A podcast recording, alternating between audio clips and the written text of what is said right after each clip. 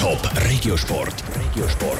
Resultat, News und Geschichten von Teams und Sportlern aus der Region. Es wird wohl eine der letzten Möglichkeiten sein für den Schweizer Squash-Spieler Nicola Müller, den Europameistertitel zu holen.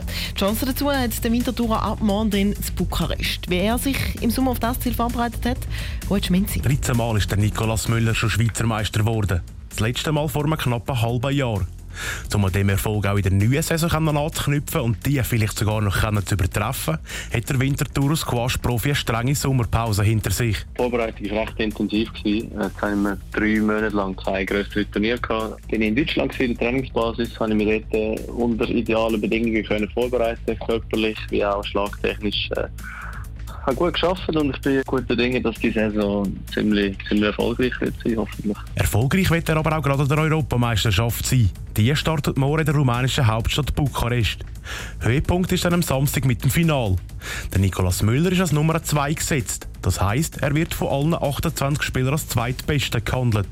Darum ist sein Ziel auch ganz klar. Ich bin jetzt schon 30 geworden vor einer Woche.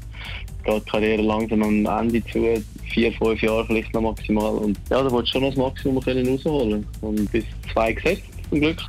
Hoffentlich kann ich dort äh, mindestens die Setzung erreichen oder auch noch einen draufsetzen und äh, Europameister werden. Die Setzung erreichen heisst in seinem Fall, weil er als Nummer 2 gesetzt ist, sicher die Silbermedaille holen. Gespielt wird an der Europameisterschaft der K.O.-Modus. Also wer ein Match verliert, ist draussen. In der ersten Runde hat Nikolaus Müller gerade schon mal als Freilos. Seinen ersten Match zu Bukarest spielt er morgen Abend um 7 Top Regiosport, auch als Podcast. Mehr Informationen gibt's auf toponline.ch.